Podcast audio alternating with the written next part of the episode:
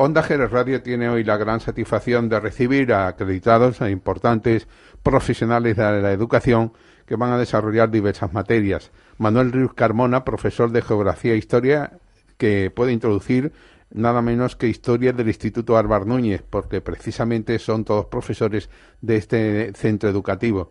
José María Galvez, eh, vice eh, vicerrector, vicedirector, vicedirector del instituto, orientador que nos puede introducir el tema el sistema educativo.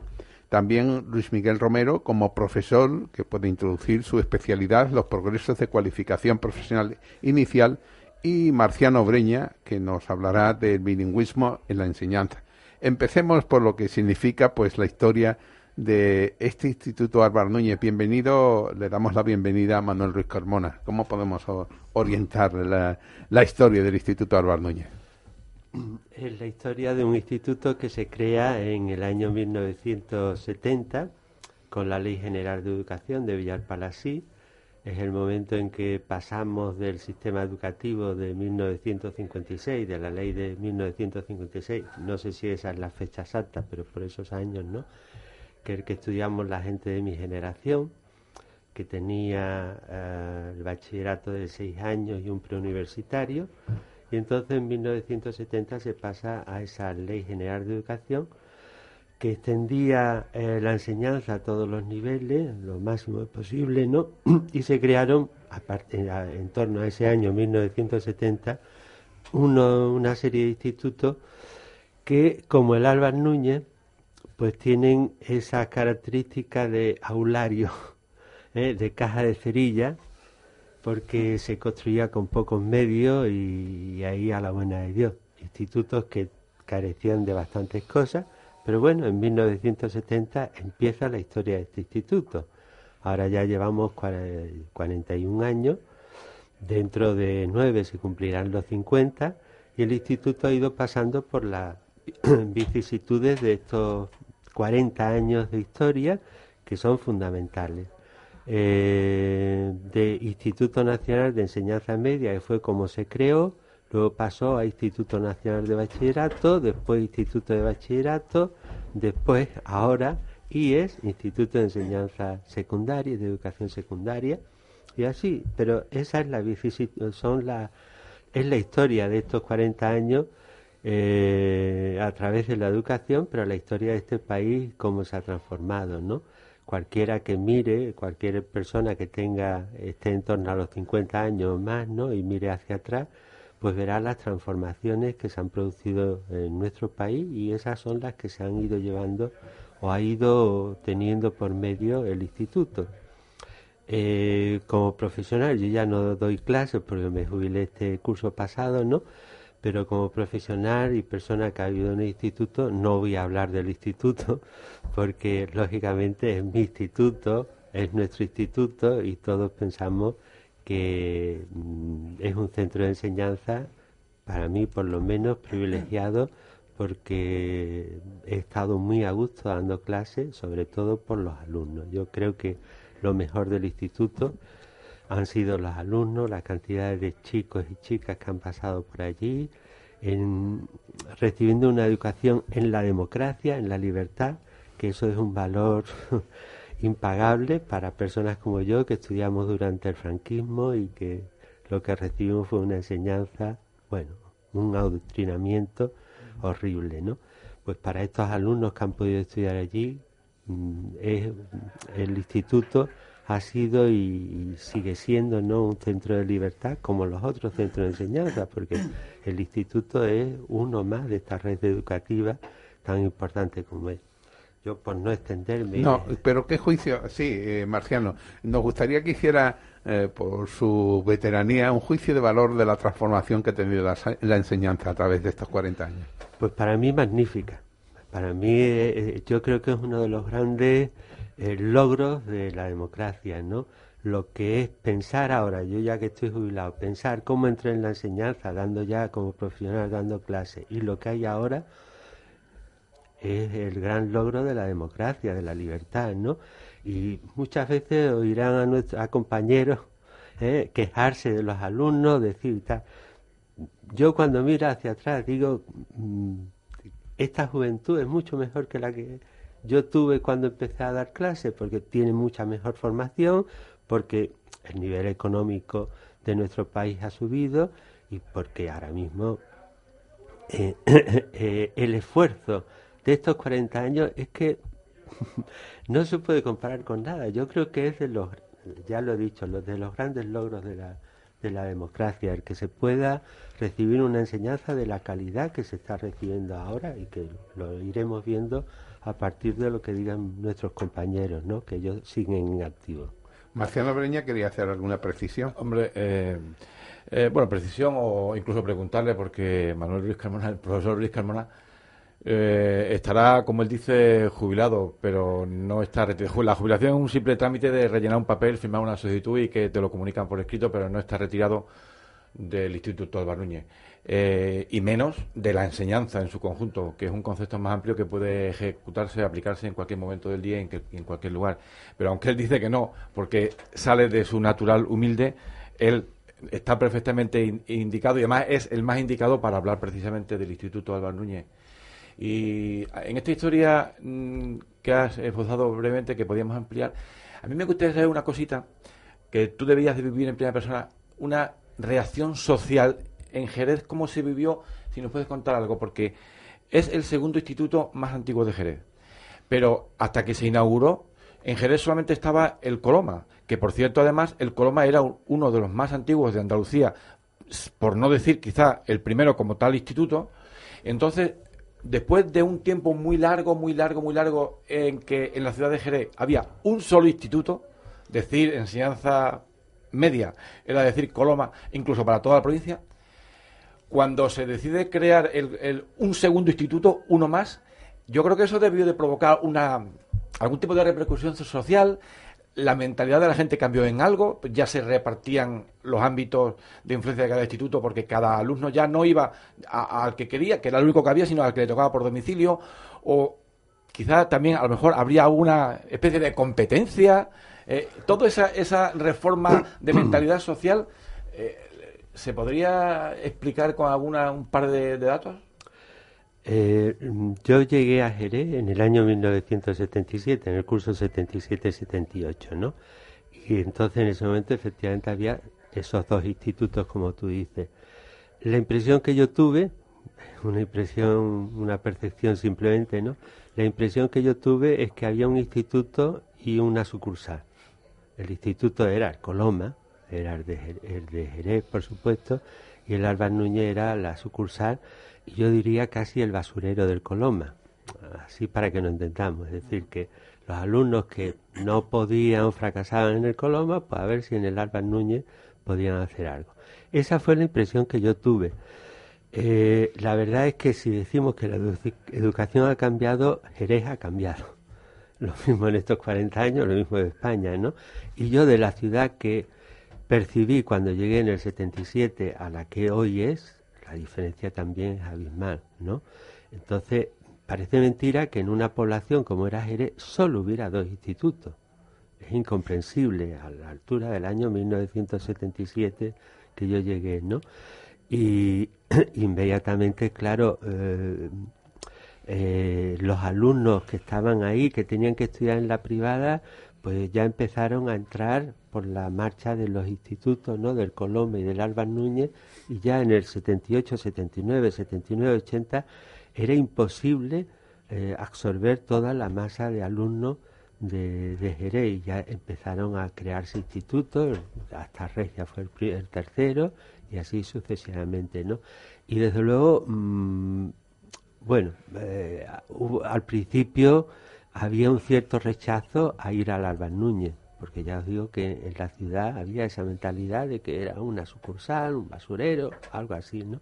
Pero enseguida, yo por lo menos en esos años en que los que además era director, el instituto mm, ocupó su lugar ¿eh? y de rechazo ninguno. Ha, sido curioso lo que ha dicho el profesor Luis Carmona antes, cuando hablaba pues de la existencia sola de, del Instituto Padre Coloma que era el sitio donde había que, hasta los centros privados tenían que ir a examinarse de revalida de cuarto y sexto curso, hablando de, porque somos también del plan de estudio igual que el del profesor, y, era curioso, ¿no? Esa, eh, eh, vamos, esa, esa excepcionalidad que tenía el plan de estudio no se ha vuelto, no se ha vuelto a repetir en los demás institutos, ¿no? No, no, ya no. Ya, cambió por completo. Con, eh, en el instituto, cuando yo llegué en el 77, estábamos con los residuos del plan ese anterior, pero ya no tenía reválida. Y ya eh, estaba funcionando la ley general del 70. Ya vino el BUC. Eh, exactamente, el BUC. La primero el, el, COU, primero el COU y después el BUC, ¿no? lógicamente. Mm, para dejar yo ya mis interpelaciones sobre este tema con el profesor Luis Carmona, dos cositas, bueno, menores, pero que son también descriptivas. Una cosa es el nombre, Álvaro Núñez. ¿Sabes tú algo de a quién se le ocurrió esta idea? ¿Por qué se le asignó a este personaje jerezano, por otra parte bastante desconocido en la ciudad y entre los jerezanos, el nombre de Álvaro Núñez cuando a lo mejor era una época en donde se solían poner otro tipo de nombre? Y una segunda cosa también de nombres, pero ya más hacia nuestros días, nos gustaría, me gustaría que nos recordaras la nómina de los directores que son los que van marcando las etapas, los grandes hitos de la evolución del instituto, para recordar quiénes se hicieron cargo de los destinos del centro nuestro. Mm, la historia del nombre yo ya estaba puesto cuando llegué, pero según me contaron, pues era por la presión de eh, las autoridades de la ciudad que querían poner otros nombres. Miguel Primo de Rivera, José Antonio Primo de Rivera y otros similares a los del franquismo, ¿no? Estamos hablando del año 1970. Y entonces buscaron un personaje, los profesores del instituto buscaron un personaje que fuera para la mentalidad de, la época del franquismo un conquistador, es decir, que no tuviera ningún rechazo por parte de esas autoridades, pero que no fuera ninguno de esos personajes significativos del régimen o de los aledaños del régimen, ¿no? Y por eso se eligió Álvaro Núñez, con el problema de que ya sabéis que el segundo apellido, diríamos, es cabeza de vaca. Y eso para un instituto pues podía ser motivo de risa. Y por eso se eligió acortarlo, ¿no? Álvaro Núñez, cabeza de vaca, se dejó fuera, porque aunque es un apellido como otro cualquiera, podía dar lugar a eso. Mm, y yo no sé si me voy a extender mucho, pero eh, también intentaré ser breve. La nómina es... Eh, corta. bueno, corta porque son 40 años, pero vamos, los primeros es que yo no estaba aquí, lo sé por de oída, ¿no? Creo que, eh, por ejemplo, Antonio, don Antonio Torralba, fue eh, que luego ha sido inspector de la provincia de Cádiz, fue el que inauguró el instituto. Eh, me parece que luego vino otro otro que luego ha sido inspector, que es Ricardo mm, González, creo que se llama ahora mismo, eh, es un apellido así. Mm, después María Manuela Pozo, que se ha jubilado en el instituto y que recientemente ha fallecido. Y luego otra profesora de latín que yo ya no, esa no la conocí, mm, me falla la memoria en eso. Después, cuando yo llegué en el 77, 78, Pilar Domínguez Abad, profesora de matemáticas. Después estuve yo, Manuel Ruiz Carmona. Después Francisco Correro, a mediados de los 80, 85, 86. después de tres cursos así más o menos eh, estuvo directora de doña Carmen Cañete, que estaría cinco cursos de directora. Después le sucedió Eduardo Castro, todavía profesor del instituto, activo. Eduardo Castro, después Luis Romero Abad, tres años, y después ya Mercedes Muñoz, que es la actual directora, ¿eh? que es la que creo que lleva más tiempo en la dirección, en todo eso. Me ha ganado a mí que me llevé siete años, pues ella debe llevar ya ocho o nueve. ¿eh? Sí. pero tenemos aquí al vicedirector del Instituto Álvaro Núñez, orientador, que nos puede hablar muy sustancialmente de lo que es el sistema educativo. Muy bien. Bueno, pues yo en relación a los comentarios que me ha hecho mi, que ha hecho mi compañero Manuel Ruiz, voy a, hacer un breve apunte sobre lo que él ha comentado de, lo que ha sido la educación en los últimos 50 o 100 años en, España. Eh, nosotros, tanto él como yo, y creo que Marciano, somos eh, alumnos de eh, la ley Moyano, donde había un sistema educativo que en el cual no había mm, obligatoriedad respecto a él, había una educación primaria que se empezaba en torno a los 6, 7 años y eh, luego eh, había el ingreso con era una especie de examen para entrar en, el bachillerato. Había un bachillerato elemental que duraba cuatro años, hasta cuarto. Luego había una reválida en cuarto y se pasaba al bachillerato superior que era de quinto y sexto para luego ya, en un primer momento había PREU y luego ya posteriormente se pasó a COU para el ingreso a la, universidad. Eh, posteriormente, eh, en los años 70, como ha dicho Manolo, eh, empieza a haber unos cambios sociales en España, ya en el franquismo tardío, y Villar Palasí pues, promueve una ley que es la Ley General de Educación del 70, que sí supone un, gran avance y un gran cambio en, lo que es la educación. Es la época en la cual se empiezan a construir mm, numerosos institutos, numerosos colegios eh, públicos y se da más o menos una garantía de, de educación hasta los 14 años. Empieza con la EGB, Enseñanza General Básica, y eh, luego continúa con, con, el BU, el Bachillerato Unificado Polivalente, y luego pues acaba con el eh, COU.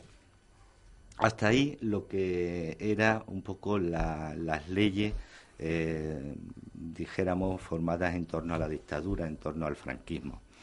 A partir de 1978, cuando ya se constituye la, la, Constitución española y entramos en una época de democracia, la UCD, que por aquel entonces gobernaba, pues eh, hizo pequeñas modificaciones, los famosos programas renovados, pero eran cambios en contenido, un poco en la estructura de, de, los contenidos que se iban a tratar, hasta que eh, en los años 90 es cuando ya se constituye la primera ley educativa democrática, que es la LOCSE. Eh, los años, la década de los, de los 80 fueron eh, una década en la cual existía democracia, pero la estructura educativa todavía no estaba adecuada a los cambios democráticos. Se estuvo desde mi punto de vista mucho tiempo, prácticamente 10 años, en una fase experimental de mucho estudio, libro blanco, centros experimentales de reforma, y hasta el año 90 que aparece la ley, pues bueno, había hay muchos movimientos de renovación pedagógica apostando por lo que debía de ser la primera ley democrática. Aparece la primera ley democrática, que es la LOCSE, que ya sí supone un cambio sustancial. En primer lugar, porque eh, eh, agranda lo que es la obligatoriedad de la enseñanza hasta los 16 años era incongruente que no se pudiera eh, trabajar legalmente hasta los 16 años y tener un sistema educativo que obligara solamente a los 14. Luego, en un primer momento, lo que se hace es agrandar la obligatoriedad hasta los 16 años.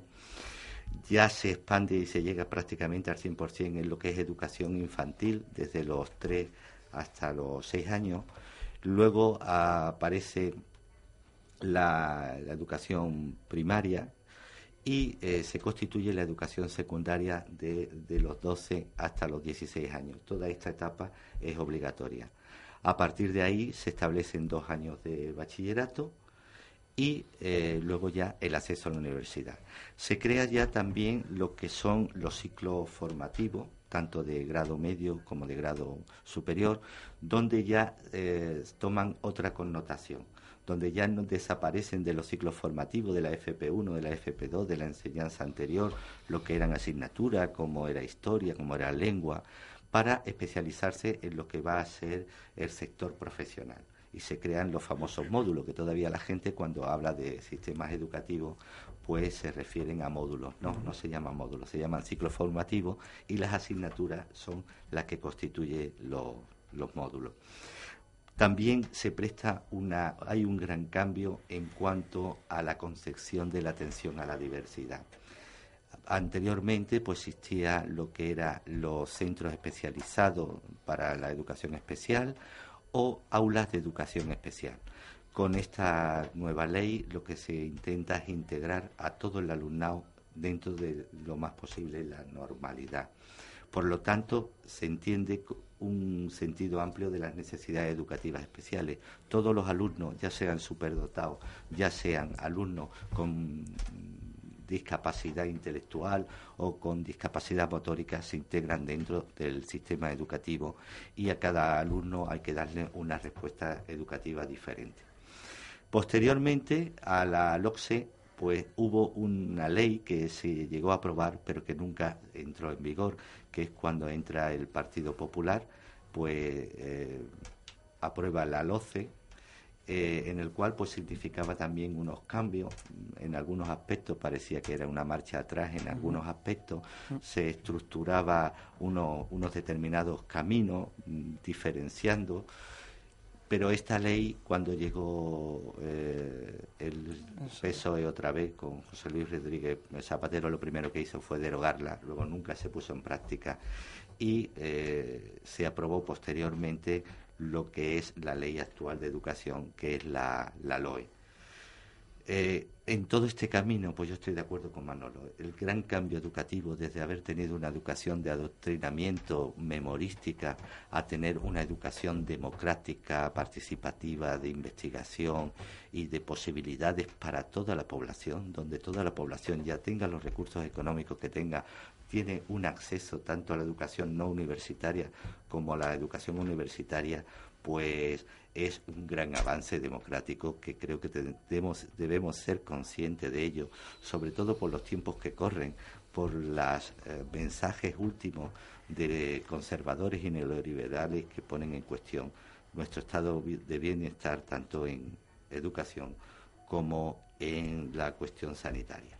Y para terminar, decir que actualmente el sistema educativo eh, que tenemos nosotros pues se compone de una educación infantil que ya se ha ampliado de 0 a 6 años, es decir, que eh, desde que el niño nace prácticamente hasta los 6 años tiene una educación infantil, desde los 6 a los 12 años está la educación primaria, desde los 12 a los 16 años la educación eh, secundaria, la educación secundaria obligatoria.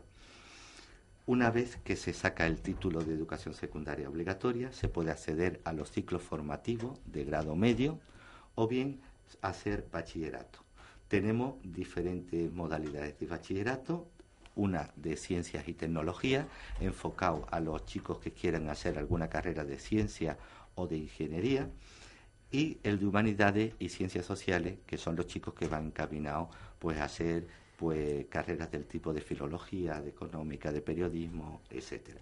Y luego otro tercer, eh, tercera modalidad que es la de arte, que ahí eh, nada más que hay un centro que es el que está en La Porvera, la Escuela de Arte, donde se imparte, además de ciclos formativos de arte, el bachillerato de arte que va encaminado sobre todo a las cuestiones artísticas de eh, bellas artes. Si un alumno acaba bachillerato, puede, tiene dos opciones, una pasa por selectividad, si se aprueba selectividad puede acceder a una carrera universitaria. Y eh, si no puede hacer un ciclo formativo de grado superior.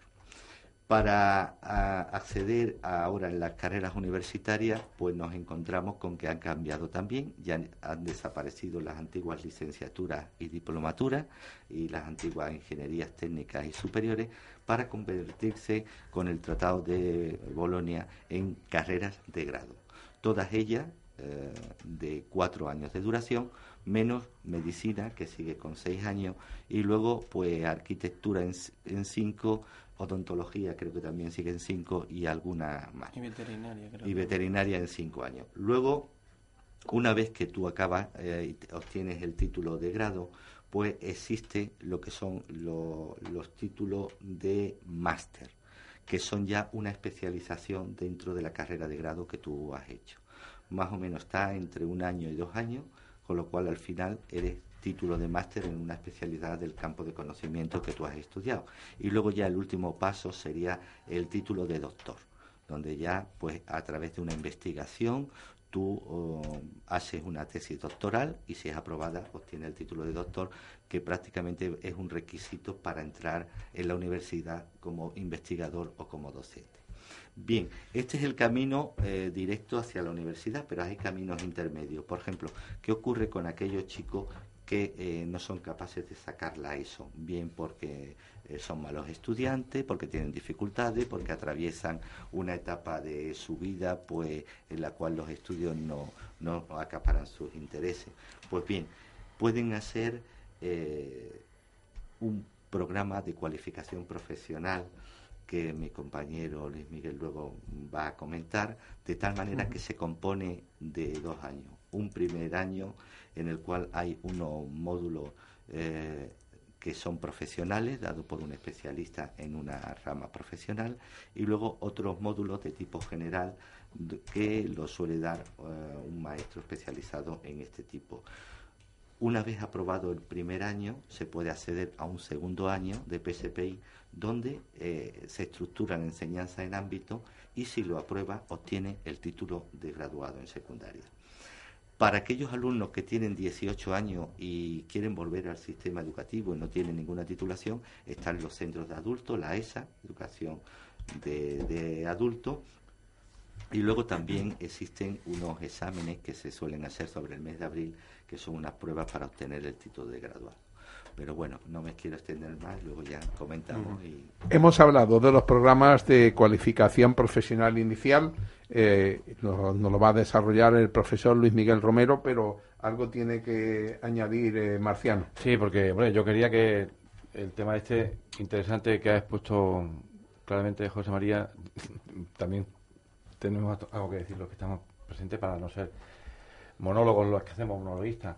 Y yo quiero recordarle José María que en la enumeración que ha ido diciendo de los distintos hitos de la, del sistema educativo a base de las diferentes leyes que forman la legislación, el marco, eh, después de la Constitución, la primera ley fue la ley de centros escolares eh, con el gobierno de Adolfo Suárez, que estuvo instaurada y tuvo aplicación durante bastante tiempo. Lo que pasa es que esta ley tuvo dos, dos fases. La primera eh, tenía una vigencia muy viva por las polémicas en la prensa. Y luego una segunda fase en la que existía, pero su aplicación era mortecina, iba mortecinamente ella sola.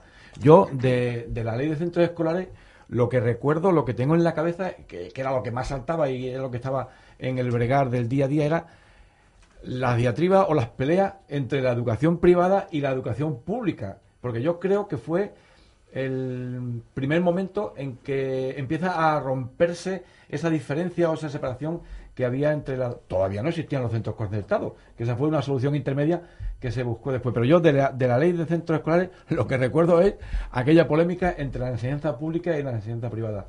Y luego, para completarte, José María, esta enumeración de, de leyes que han enmarcado el sistema educativo en España, tenemos por último aquí en Andalucía, concretamente en Andalucía, desde el año 2007, la ley de educación andaluza, que es una ley que no es de ámbito nacional, es solamente de ámbito regional, porque desde la Constitución ya las autonomías pueden adoptar medidas legislativas en determinadas materias, aquellas en donde asumen competencias, y por el Estatuto de Autonomía de Andalucía la Junta de Andalucía tiene una gran cantidad de competencias en la materia de educación hasta el punto de que puede dictar alguna ley que la regule. En este caso, la primera se hizo en el año 2007.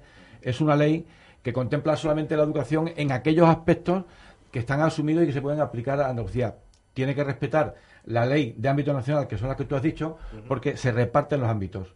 Unos son de competencia estatal, que no las puede tocar las leyes autonómicas, y otras son específicamente de Andalucía, que tienen otra regulación y otro trato en otras regiones que también van elaborando sus leyes autonómicas. Por lo tanto, este es el último punto en la cadena de leyes y de momento está vigente.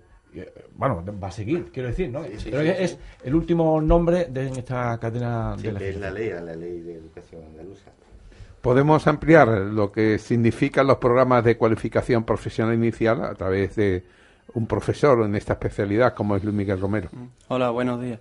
Yo sí, yo solamente quería aclarar que es verdad que hay muchas leyes en España y ha habido una evolución muy muy grande, muy extensa. Yo precisamente pertenezco, soy más joven, yo he estudiado con el programa de la LOCSE, ¿no? como mis compañeros que estudiaron con la ley Moyano de, de 1857, una ley muy antigua. Había, hay, había una, ley, una ley más antigua y el profesor Ruiz no lo puede decir porque eh, se hablaba del PREU, pero es que antes del PREU había séptimo curso, ¿verdad? Había el de primero a séptimo, ¿eh? El examen de Estado, esa es la ley de 1940. más, antiguo todavía. Esa es más antigua que la sí, pues, pues, la, Moyano, la, Moyano, es más antigua porque es de 1800 y pico. O sea que seguimos, el, Examen, el examen de Estado es el que luego fue sustituido por la reválida, ¿no? Por las diversas reválidas y por el preuniversitario. Pero dos, ¿no? ¿Por qué, dices, ¿Por qué dices diversas? ¿Dos? Reválida de cuarto, reválida de sexto y luego preuniversitario. ¿Eh? ¿Eh? sustituyó al examen de estado de, séptimo. Seguimos. Pues, pues, la nueva generación. Eso, yo, eh, yo he estudiado con la LOSE, como decía, pero yo ahora estoy trabajando con la LOE con una ley nueva. Yo recientemente he aprobado las oposiciones, entonces la ley que conozco más es la LOE, que es la que regula el sistema educativo ahora, junto con la ley en Andalucía y junto con todo el entramado de órdenes y decretos que regulan diferentes aspectos de, concretos de la educación. Entonces, yo eh, soy maestro de primaria realmente, pero claro, como ha comentado José María, la parte el PCBI se compone el primer año de, de dos vías, digamos. Tiene módulos específicos que los da un profesor específico de la materia, porque los PCPI en cada centro pues son de una especialidad u otra. En el caso nuestro es un PCPI de auxiliar de restauración. Entonces tenemos un profesor, un compañero mío que da la parte técnica específica, todo referente a restauración, y yo soy el maestro de primaria, que lo que doy son los módulos generales obligatorios. Entonces doy tres módulos que son proyecto emprendedor, que el objetivo fundamental es que el alumnado pues conozca un poco el sistema laboral, eh, el acceso a un trabajo, montar una empresa, formas jurídicas, todo para que tenga una visión general de lo que se puede encontrar una vez salga a trabajar. Otra asignatura también es, es participación y ciudadanía, es una es muy parecida a la actual aprobada mm, educación para la ciudadanía en primaria y secundaria y lo que trata es de inculcar una serie de valores sociales, comportamientos mm, para comportarse con las personas en la calle una vez que salga del centro. También estudiar la democracia, historia de España un poquito, también toca. Con el objetivo de que salga con un poquito eso, que conozca más o menos dónde vive y, que aprecie el sistema de la democracia que, como ya se ha comentado en la mesa, pues España ha evolucionado mucho y es necesario que el alumnado sepa de dónde viene para saber dónde se encuentra ahora y lo sepa apreciar. Y otra última módulo se llama libre configuración, que digamos que la ley deja un poco al, al, maestro que lo imparte la libertad de seleccionar los contenidos que crea más adecuado en función del alumnado que tenga. El PCPI, el alumnado tiene un perfil muy específico y tiene muchos niveles educativos dentro de, de lo que es el curso incluso de un centro a otro varía muchísimo. Entonces, esta asignatura se dedica al maestro a dar lo que verdaderamente piensa que al alumnado le va a hacer falta y lo que le va a servir. Yo, en mi caso, por ejemplo, y como se ha venido enfocando en el centro antes de mi llegada, se ha enfocado mucho a dar lengua y matemática, eh, historia, geografía, un poquito, para que el alumnado también tenga un poco de conocimiento general y no solamente salga con, con la profesión de, de, de restauración aprendida. El primer año, ya se ha comentado que son dos años, el primer año el objetivo fundamental es que salgan con los conocimientos para un trabajo. El alumnado que apruebe primer año de PCPI, que incluye unas prácticas en un centro de trabajo, pues tendrá el nivel de profesionalidad de nivel 1, que sabemos que hay cinco niveles cuando se barema las competencias profesionales, pues tienen el nivel más bajo, que es muy, digamos que son competencias profesionales muy, mm, muy básicas, muy generales, poco específicas, y, pero ese es el objetivo, que aprendan un trabajo. Y el segundo año digamos que accede el alumnado que aprueba el primer año y que quiere sacarse la secundaria. Entonces, una vez que apruebe el segundo año, que está compuesto por tres ámbitos, social, lingüístico, científico, tecnológico, entonces una vez que aprueba los tres ámbitos, tiene, tiene el título de secundaria en las mismas condiciones que si lo hubiera obtenido por la vía ordinaria, digámoslo así, de los cuatro años de la educación secundaria obligatoria. Y este alumnado, por supuesto, una vez que tiene la secundaria, puede acceder a las mismas ramas que otro alumnado que haya tenido la ESO por la rama ordinaria, tanto bachillerato o un FP. Lo que pasa es que, claro, hay que tener en cuenta las características del alumnado. El alumnado tiene que hacerse una, una evaluación a sí mismo y definir si verdaderamente él quiere, ahora que tiene la posibilidad de ir a un bachiller, un FP o lo que sea. Entonces, eh, el PCPI no es más ni menos que una propuesta que nace con la, con la LOE, que es una evolución de los antiguos programas de garantía social, y lo que trata es de ser una de las alternativas para que las, para que las personas en España no se vayan del sistema educativo después de 10 o 12 años estudiando o 14 años sin nada, que es lo que se ha venido, que pasa mucho en España, en Andalucía, que es el famoso 30% de fracaso escolar que se escucha en los periódicos, esa alarma social que hay. Entonces, el PCPI, junto con las pruebas de libre para obtener el título que ha comentado Semario también, es otra vía para sacarse la, secundaria y a partir de ahí que las personas pues no se vean desamparadas en, la sociedad a la hora de buscar un trabajo, que sabemos que cada vez más pide la, educación secundaria para trabajar, se, se, quiere poner para el carnet de conducir que sea necesaria la educación secundaria. Entonces, yo por mi parte, esa es la, digamos, en este mes o mes y medio de trabajo que llevo con el PCPI, todo lo que he podido informar y lo que he estudiado y demás, pues esa es la intención del PCPI clarificación que hay, hay y que sí, Marciano. Luis Miguel, en nuestro centro, en el Álvar Núñez, el PCPI está orientado, como tú has dicho, a preparar a los chavales en la rama de auxiliares de restauración. Eh, pero otros PCPI se centrarán en otras ramas profesionales. ¿Puede enumerar qué otras ramas también se abordan en el PCPI en otros centros, naturalmente? no, en el, Álvar Núñez. Mm, en Jerez tenemos distintos institutos y, no sé, a los oyentes pues les puede interesar saber en dónde hay cada una de las orientaciones profesionales? Yo, pues, por ejemplo, yo no soy de Jerez, no conozco, me suena algunos centros como La Granja, como, pero no me suena muchos centros, pero por ejemplo sé que hay, por ejemplo, yo soy del EPE y yo sé que el EPE en el instituto, pues, me imagino que aquí también en algún centro, José María a lo mejor ahora lo, nos puede indicar un poco. Hay PCPI de marroquinería, de, preparar cosas de, de, de de carteras y demás. También he conocido PCPI de jardinería, de, son siempre, digamos, auxiliares, ¿no? Para trabajadores que son principiantes, que después a partir de ahí pueden seguir evolucionando ellos con sus competencias profesionales. Y esos son los que yo conozco de momento. Y claro, pero sobre todo también hay que tener en cuenta que los centros que tienen ya un FP incorporado de hace muchos años pueden aprovechar todo ese material, el profesorado, para, para que mm, implantar en ese centro algún PCPI. Ya es cuestión de, de ver las posibilidades de cada centro, pero no soy consciente de, de los PCP que hay en Jerez y en los centros ahora mismo. Bueno, no te preocupes porque José María yo creo que sí va a completar esa cuestión que yo creo es muy, muy interesante para el gran público, pero tú en concreto, para que te destinaran como maestro del PCPI, exactamente tuviste que cumplir algún requisito, eh, tú lo Yo, sí.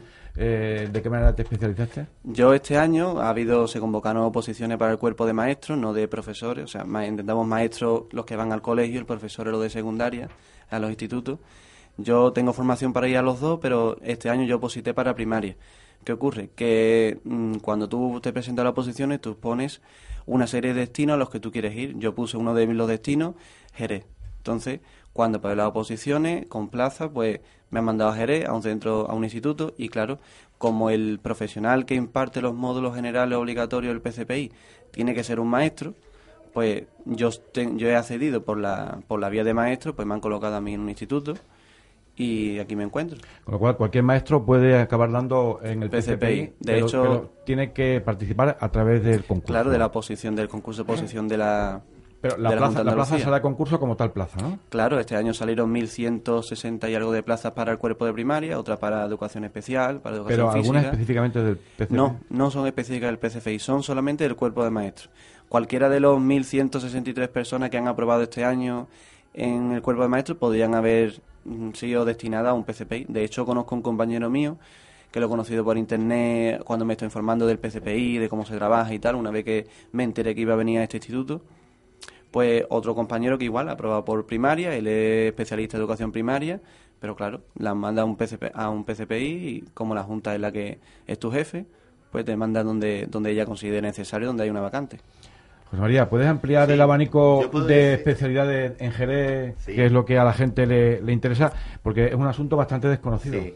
Bueno, eh, ahora mismo decir un poco de memoria, porque no tengo aquí el documento de todos los que hay en Jerez, pero sí hay PSPI relacionado con la peluquería, hay PSPI relacionado también con la mecánica, hay PSPI relacionado pues con la cocina, eh, relacionado con el mantenimiento y obra, y una serie de, dependiendo ya en cada centro, la familia profesional que tenga. Lo que sí es verdad es que hay una verdadera problemática en los últimos tiempos referente a, la, eh, a los PSPI, y es que hay mm, más eh, demanda que oferta.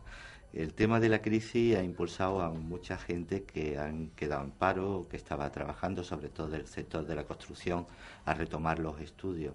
Entonces nos encontramos con que eh, hay eh, una mm, oferta muy limitada, mientras que cada vez es mayor la demanda.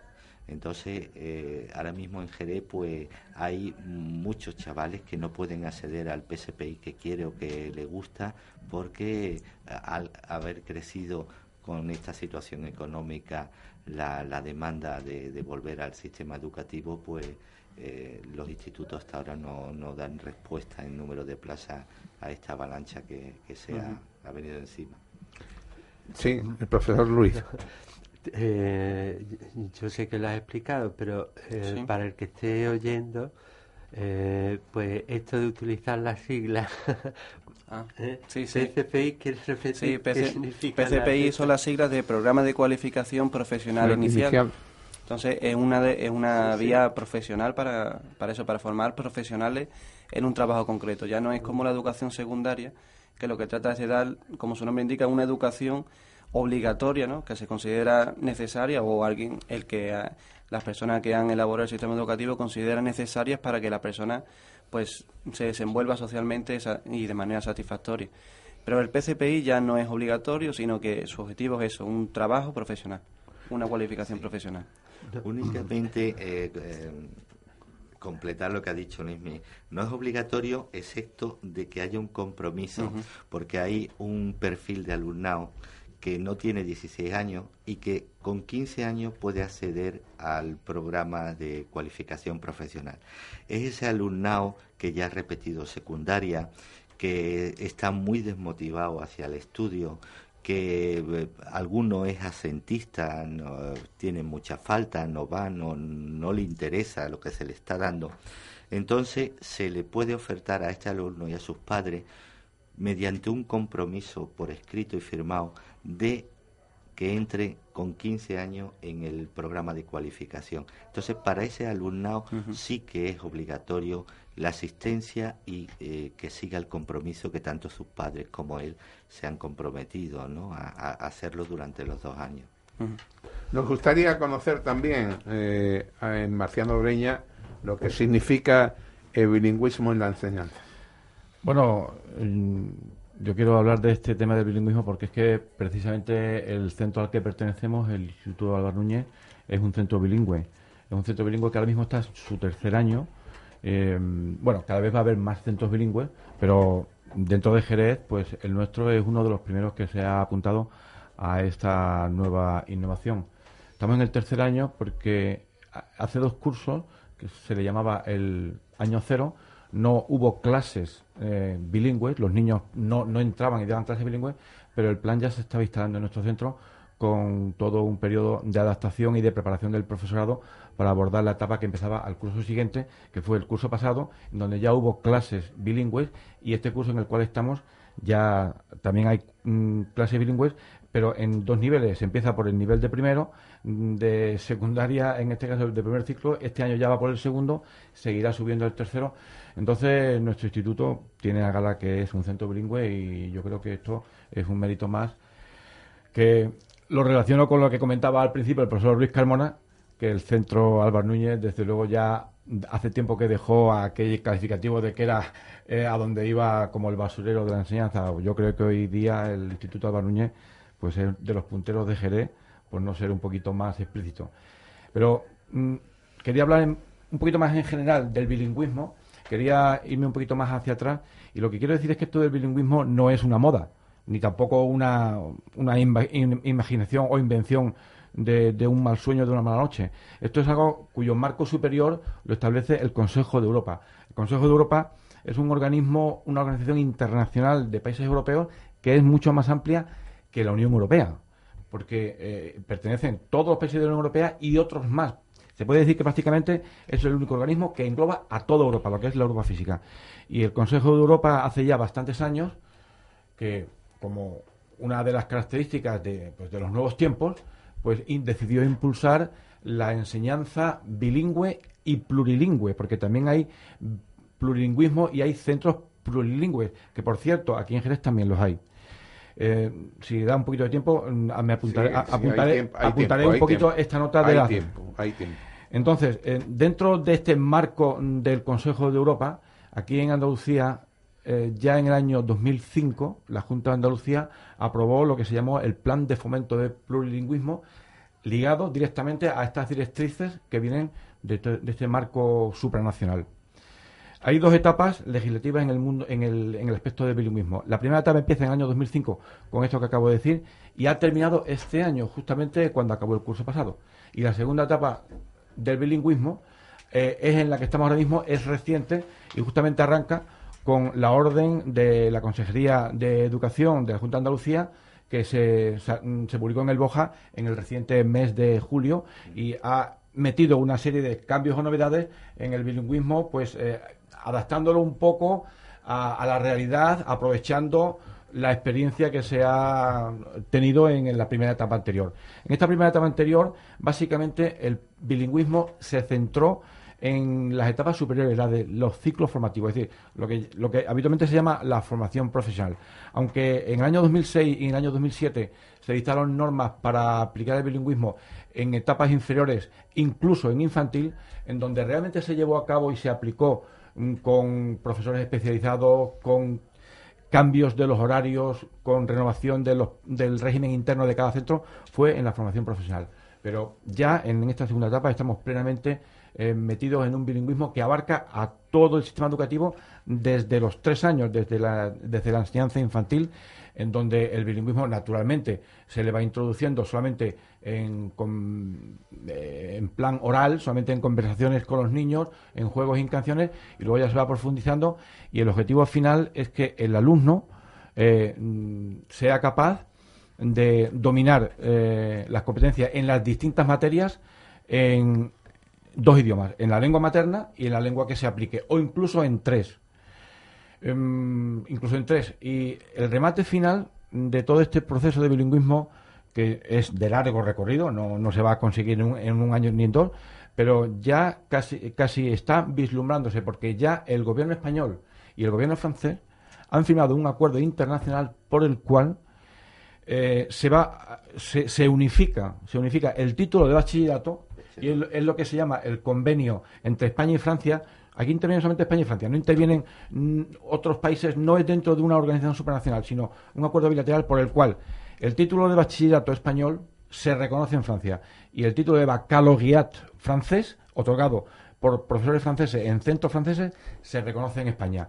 Pero claro, esos dos títulos tienen esa valía reconocida en ambos países siempre que se hayan cursado y adquirido en centros bilingües, que se hayan acogido a planes educativos mm, de bilingüismo que estén respetando el marco que impone el Consejo Europeo. Ese ya es el primer paso, el acuerdo entre España y Francia. Y los siguientes pasos que sigan esa línea serán sucesivos acuerdos de España con otros países, con Inglaterra para el título eh, inglés, con Alemania. Digo específicamente Alemania porque en los centros que son no bilingües y no trilingües, eh, estamos acostumbrados a decir que el bilingüismo va con el inglés. No, no, el bilingüismo puede ir con el francés o con el inglés o con el alemán, pero es que en los centros trilingües las se imparte la enseñanza en dos lenguas aparte del español, que normalmente es el inglés y el alemán, o el francés y el alemán. Y sobre todo, mucho más si lo conectamos esto con las noticias de ultimísima hora, de cuando la ministra, la primera ministra alemana, va y dice que necesita miles y miles de ingenieros que vengan del extranjero, pero que dominen el alemán, pues aquí en España ha habido un movimiento mm, entre los estudiantes universitarios que se han decidido buscar su salida profesional cuando acaban las carreras en Alemania, pero claro, el movimiento que hacen los estudiantes en este último año o en estos últimos ni siquiera 12 meses, es que están todos como locos buscando academias particulares que le impartan nociones básicas de alemán para completar su desconocimiento alemán para poder encontrar trabajo en Alemania. De manera que un acuerdo bilateral para el reconocimiento oficial de los títulos de bachillerato en Alemania y en España es que yo creo que está al caer. porque es que la oferta de trabajo alemana demanda que el sistema educativo español ofrezca esto, ¿no? Esto es ya, digamos, como sería como el remate y, el éxito y el objetivo y el sentido de todo un bilingüismo. Pero bueno, no sé si me voy alargando. Podríamos haber concretado detalles. Quizá otro día tienes ocasión para que se concreten ya los detalles más particulares. están los micrófonos para, para conocer todos los niveles de educación. Yo, por ejemplo, referente a lo que ha comentado Marciano, pues quería decir de que una de las grandes lagunas mm, que hemos tenido en el sistema en todos los sistemas educativos a lo largo de la historia en España ha sido precisamente el de las lenguas extranjeras. No podemos consentir como un alumnado después de pasar 15 años estudiando un idioma no tenga unas competencias lingüísticas en ese idioma me parece que ha sido uno de los grandes problemas que hemos tenido. Es decir, mm. nuestro alumnado hasta ahora ha estado acostumbrado a aprender mucha gramática, mucha frase, eh, mucha traducción en un idioma extranjero, pero incompetente totalmente para entablar una conversación en ese idioma.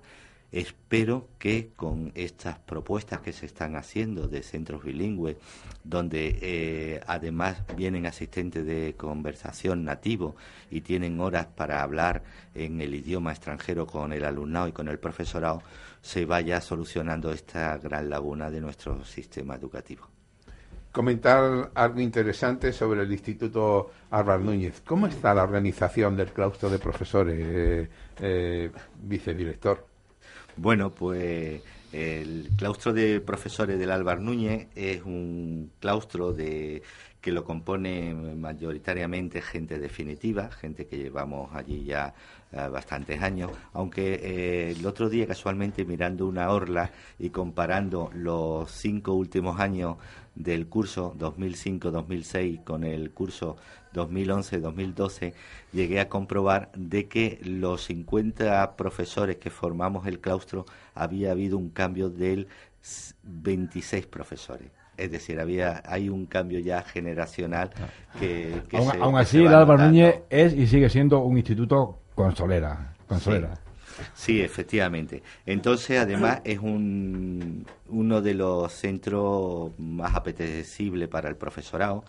Saben del magnífico alumnado con que disponemos, de unos padres que apoyan la educación y que la mayor parte de, ellos están implicados con sus hijos y la educación y la preocupación que tiene y el, eh, la demanda de nuestro centro por parte del profesorado es bastante amplia. Hay mucha gente que están esperando que haya alguna, algún hueco, alguna plaza vacante para solicitarlo. Somos 50 profesores, eh, de ellos pues mm, están establecidos en diversos departamentos, departamento de historia y geografía, departamento de matemáticas, física y química, biología, eh, departamento de griego, eh, hasta completar un 50, los 50 profesores aproximadamente que, que, no, que estamos allí.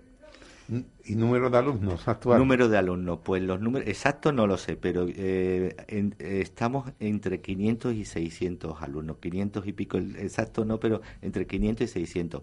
Tenemos 20 grupos, la estructura ahora mismo del Alba Núñez se compone por dos cursos de primero de secundaria, dos cursos de segundo de secundaria, dos cursos de tercero de secundaria, tres cursos de cuarto de secundaria, cuatro primeros de bachillerato, cuatro segundos de bachillerato, dos cursos de ciclo formativo de grado superior, que en nuestro caso es guía e información turística, primero y segundo, y un curso de programa de cualificación eh, profesional inicial suficientemente atendido entonces, ¿no? Por lo que vemos, ¿no? Sí, sí, sí. Eh, está suficientemente atendido, un profesorado pues que trabaja, experto y, bueno, yo creo que el apelativo que no del Harvard Núñez, yo creo que sí, nos lo merecemos en ese sentido.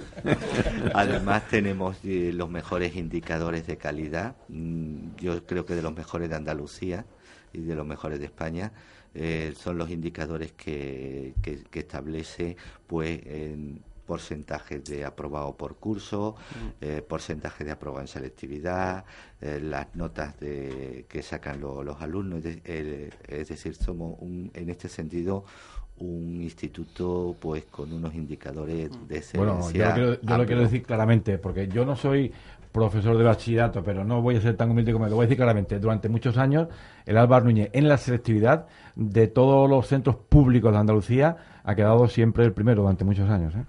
Sí, además eso se nota porque yo en los institutos que he estado estudiando y de práctica y demás, lo normal es que haya muchos cursos inferiores, muchos primeros, muchos segundos, y digamos que va en forma de pirámide hacia arriba, se va reduciendo el número de alumnos en relación al curso, pero el ARBAR no, hay más bachiller, por ejemplo, que primero y segundo, o sea que eso denota que la gente viene de fuera de otros cursos inferiores para apuntarse al bachillerato en... El profesor Manuel Luis Carmona, que, pueda añadirnos a todos, a todos estos detalles. Eh, yo es que estoy recordando una cosa y como empecé diciendo lo que había cambiado la enseñanza, eh, puedo contar muchas anécdotas, ¿no? Pero hoy estamos a 20 de octubre.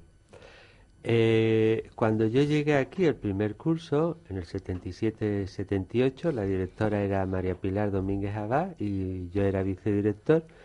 Empezamos el curso aquel año el 15 de octubre y lo empezamos por vergüenza torera, porque el abandono de la enseñanza era tal que ni había profesores ni había nada, había que abrir el instituto en vacío. Digo para que os deis cuenta lo que era la enseñanza en aquellos momentos y lo que ha cambiado, la profesionalidad de lo que se está hablando aquí, porque estamos estáis hablando de cosas que son reales, teoría que se lleva a la práctica, pero en el, en el curso 77-78 yo llegué aquí a Jerez me encontré un instituto vacío, había desaparecido todo el profesorado, solo quedaban 10 o 12 profesores, eh, y empezamos allí a hacer las cosas, empezamos aquí a hacer las cosas a la buena de Dios, porque la inspección no funcionaba, la delegación no existía.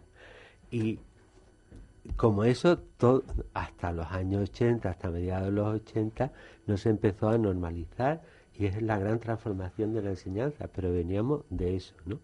Y desde luego, desde por lo menos desde que yo estoy en el instituto, la profesionalidad del profesorado ha sido ejemplar. ¿eh? Y eso es lo que ha conseguido llegar a estos niveles. La profesionalidad del profesorado, y yo siempre lo digo, la calidad humana de los alumnos. Para mí lo mejor del instituto son sus alumnos, aparte ¿eh? de los compañeros.